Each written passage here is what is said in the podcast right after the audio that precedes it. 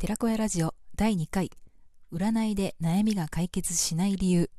占いの活用法をお教えします。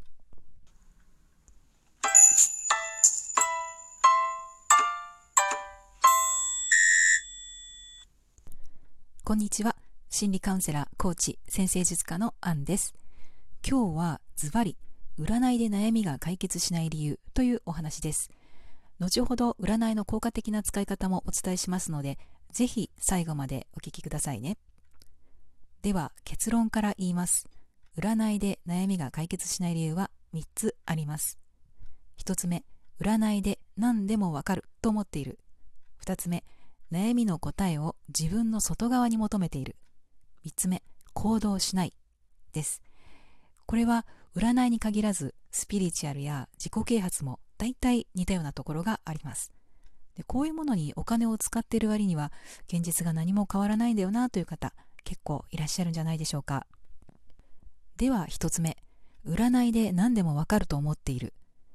いやこれはですねいくらなんでも全部が全部わかるわけがないですね。逆に占いで何でもわかりますと豪語する占い師がいたらもう怪しんだ方がいいです。占いには先生術やタロットなどいろんな種類がありますけどもそれぞれ得意分野も違います。でもいずれにしても全部はわからないと思いますね。で少なくとも私がしている西洋先生術ではそうです。でもし占いで全部わかるほど人生が最初から最後まで決まっていたらもうちょっと怖くないですか？というかつまんないですよね。まあ占いじゃなくてスピリチュアルの場合は全てが見えますという霊能者の方ももしかしたらいらっしゃるのかもしれませんけども占いで何でもわかると思うのは申し訳ないですが期待のしすぎかなと思います。では占いで何がわかるのかというとヒントや可能性だと私は思っています。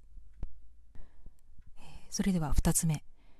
答えを自分の外側に求めているなんですが占いで悩みが解決しない方って占いに答え特に正解を求めてらっしゃるんですね。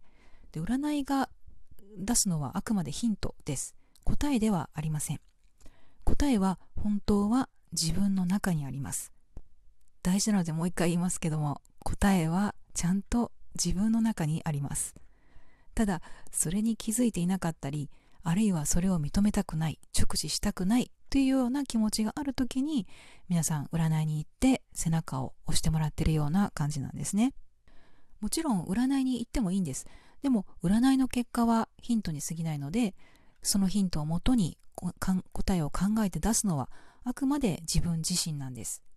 でこれができない方は占いに依存することになりますしまた思い通りにならなかった時に占いのせいにしたりします。要するに占いに振り回されるということが起きるんですね。もう少しお話ししますとこれは自責で生きるか他責で生きるか、まあ、あるいは自分軸なのか他人軸なのかということにもつながってきます。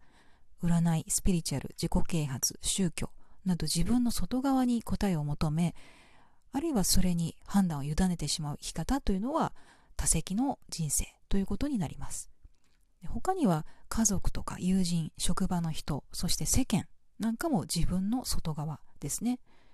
で自分の人生における全ての選択に責任を持つということが結果的には納得のいく人生を送れるのではないかなとも思います。で占いというのはそういう人がより早道できるようにヒントをくれるツールだと私は考えています。さて3つ目行動しない。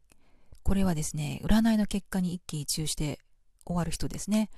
やっぱり現実というのは行動して初めて変わり始めます。運気というのは気が運ばれると書きますが気が動くことで運が運ばれてくる。という感じですかね。気を動かすということがすなわち行動するということになります、えー、例えばですねあなたは今年の12月に素敵な出会いがありますと鑑定されても会社と家の往復休みの日はゴロゴロしかしていなければ、まあ、無事めでたくお正月がやってくるだけなんですよね。でせっかくの占い代がもったいないです。でちなみに自己啓発の本を読んだりセミナーに行ったりするのに翌日翌日から何も行動しない人、まあ、こういう人もですね、まあ、同じ部類なのかなというふうに思います。はい、というわけで占いで悩みが解決しない理由は1つ目占いで何でもわかると思っている。2つ目答えを自分の外側に求めている。3つ目行動しないでした。では最後にどうすれば占いを有効に使えるのかということなんですが先ほどの3つのポイントを裏返してみてください。つまり占いとはヒントが得られるもの。そして答えは自分の中にある。さらに行動する。これをもう少し分かりやすく言いますと占いの結果や占い師のアドバイスをもらったらそれをヒントにして自分なりに考えたこと。あるいはピンときたこと、思いついたことですね。まあ、そういうことをとりあえず実際にやってみるということです。特にピンときたことはおすすめです。ここまでのお話をまとめますと、要するに占いは活用すべきであって依存してはならないということなんですね。薬と同じで用法、用量を守って正しくお使いください。で心のサプリメントみたいなものと思えばいいんじゃないでしょうか。あと、そうですね、よく今日のラッキーカラー、とかラッキーアイテムとかありますけどもあれはもう活用とかではなくてエンタメとして楽しんでしまったらいいと思うんですね。例えば今日のラッキーアイテムがカレーライスだとしてでもどうしてもお昼は牛丼が食べたい。どうしようみたいな場合もう食べましょう牛丼を。ね、えー、カレーはまたカレーが食べたい日に行く方が幸せじゃないですか。もうあんまり振り回されないで素直に自分がいいなと思う方を選んでしまっていいと思います。えー、ところで皆さんお正月は初詣に行っておみくじを引いたりされますでしょうか？あれも実は神様からのメッセージを知るための一種の占いなんですね。でおみくじの内容に一喜一憂してあとは適当な木に結びつけたりしてませんでしょうか？もしおみくじの中で気になる一文を見つけたらそれをヒントに数日以内に何か始めてみるといいかもしれませんよ。始めるといってもすごく小さいことでもいいんです。